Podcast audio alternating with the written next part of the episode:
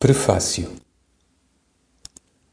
Há em Lisboa um pequeno número de restaurantes ou casas de pasto em que sobre uma loja com feitio de taberna decente se ergue uma sobreloja com uma feição pesada e caseira de restaurante de vila sem comboios. Nessas sobrelojas, salvo ao domingo pouco frequentadas, é frequente encontrarem-se tipos curiosos, caras sem interesse, uma série de apartes na vida. O desejo de sossego e a conveniência de preços levaram-me, em um período da minha vida, a ser frequente em uma sobreloja dessas. Sucedia que, quando calhava jantar pelas sete horas, quase sempre encontrava um indivíduo cujo aspecto, não me interessando a princípio, pouco a pouco passou a interessar-me.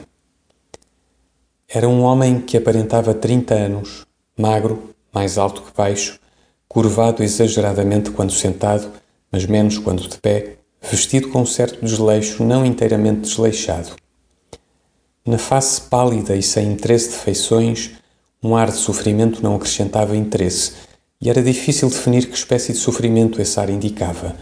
Parecia indicar vários: privações, angústias e aquele sofrimento que nasce da indiferença que provém de ter sofrido muito. Jantava sempre pouco e acabava fumando tabaco de onça. Reparava extraordinariamente para as pessoas que estavam, não suspeitosamente, mas com um interesse especial. Mas não as observava como que prescrutando-as, mas como que interessando-se por elas sem querer fixar-lhes as feições ou detalhar-lhes as manifestações de feitio. Foi esse traço curioso que primeiro me deu interesse por ele. Passei a vê-lo melhor.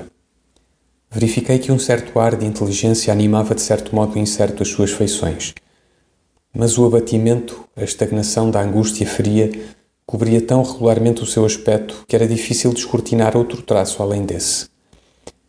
Soube incidentalmente por um criado do restaurante que era empregado de comércio numa casa ali perto. Um dia houve um acontecimento na rua, por baixo das janelas, uma cena de pugilato entre dois indivíduos. Os que estavam na sobreloja correram às janelas, e eu também, e também o indivíduo de quem falo. Troquei com ele uma frase casual e ele respondeu no mesmo tom. A sua voz era baixa e trêmula, como as das criaturas que não esperam nada porque é perfeitamente inútil esperar.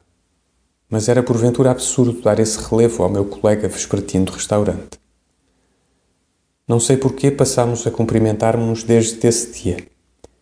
Um dia qualquer que nos aproximara talvez a circunstância absurda de coincidir virmos ambos jantar às nove e meia, entramos em uma conversa casual a certa altura ele perguntou-me se eu escrevia. Respondi que sim. Falei-lhe da revista Orfeu, que havia pouco aparecera. Ele elogiou-a, elogiou bastante, e eu então pasmei de veras. Permiti-me observar-lhe que estranhava, porque a arte dos que escrevem Orfeu só é ser para poucos. Ele disse-me que talvez fosse dos poucos. De resto, acrescentou, essa arte não lhe trouxera propriamente novidade. E timidamente observou que, não tendo para onde ir nem que fazer, nem amigos que visitasse, nem interesse em ler livros, só ia gastar as suas noites no seu quarto alugado, escrevendo também.